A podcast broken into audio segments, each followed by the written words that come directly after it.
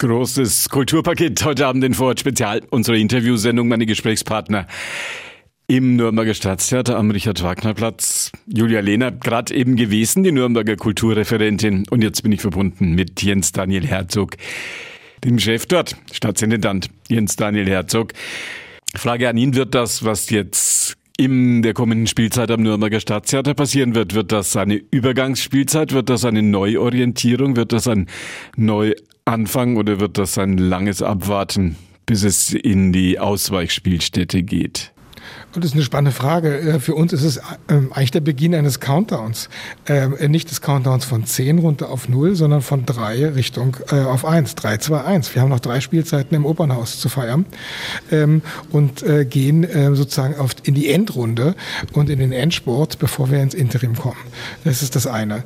Das zweite ist, dass wir seit der Spielzeit 18, 19 eine, na ganz klar sehr optimistisch, aber auch mit gewissem Trotz ähm, äh, sagen, wir gehen in eine Spielzeit ohne Schließung ohne krankheitsbedingte Absagen und ohne Zuschauerreduzierung. Das heißt, wir stellen unser Kernprodukt, nämlich großes Theater live mit viel Publikum überhaupt wieder aus. Das heißt, es sind natürlich Rückgewinnungen. Es sind äh, äh, Terrain wird zurückerobert, ähm, das wir in den letzten Jahren haben aufgeben müssen aufgrund der Pandemie.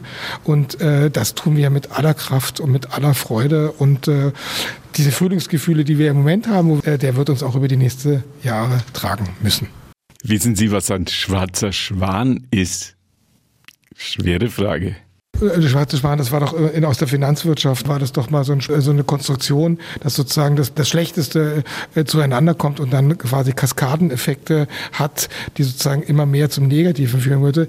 Ich wüsste aber nicht, wie diese Frage uns betreffen sollte. Messerscharfe Definition, Dinge, mit denen keiner gerechnet hat und die dann eintreten. Wir hatten eine Pandemie, mit der keiner gerechnet hat. Wir hatten einen Krieg hier am Rande Europas. Manche sagen sogar mitten in Europa.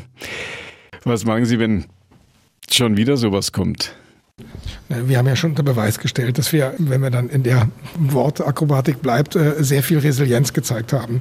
Also ich denke, wir sind das Haus, das ähm, am vorbildlichsten im Kulturraum äh, mit der Pandemie umgegangen ist. Wir haben flexibel, schnell reagiert. Wir waren immer im Kontakt mit unserem Publikum auf den digitalen Kanälen, aber auch dann, wenn wir spielen konnten, das Publikum ist auch wieder sofort zu uns zurückgekommen. Wir haben Corona-Spielpläne entwickelt, wo andere Häuser völlig unrealistisch ihre alten Pläne haben durchziehen müssen, indem sie dadurch viele Ausgaben getätigt haben, die sie nicht hätten tätigen müssen. Das haben wir alles nicht getan. Deshalb sind wir ein gesundes, wirtschaftlich gesundes, aber auch mental.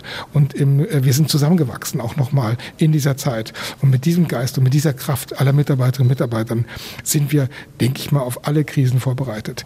Wir bleiben hier ganz dezidiert bei dem Plan, den wir uns aufgestellt haben.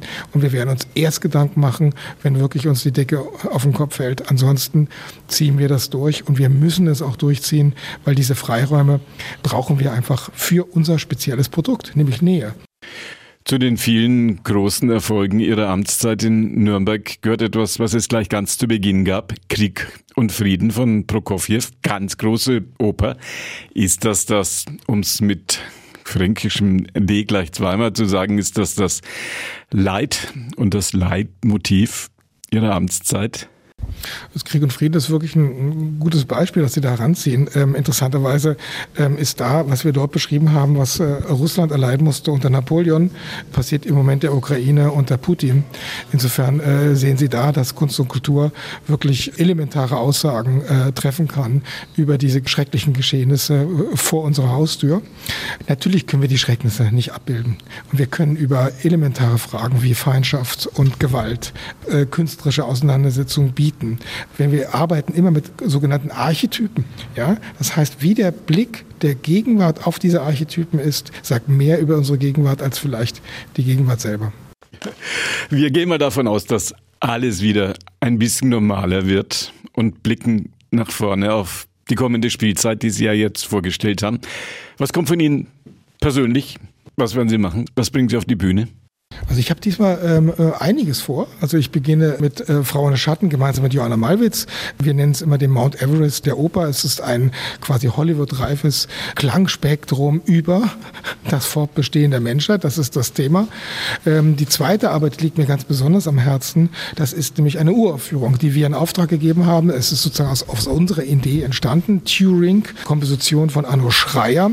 Turing ist einer der, sag ich mal, tragischen Helden des 20. Jahrhunderts, ein genialer äh, Mathematiker, der äh, hat die, äh, den Computer erfunden, die Turing-Maschine hat man sie damals genannt. Er hat aber auch die Dechiffriermaschine im Zweiten Weltkrieg erschunden, Enigma, mit der kriegsentscheidend äh, die Deutschen besiegt worden sind und der nach dem Krieg sozusagen nicht als Held gefeiert werden durfte, weil man ihn weiterhin verfolgt hat als Homosexuellen und hat ihn in die Isolation und dann in den Suizid getrieben. Und das ist ein Auftragswerk, das wir gemacht haben, eine Uraufführung und von der Ernst von Siemens Musikstiftung gefördert.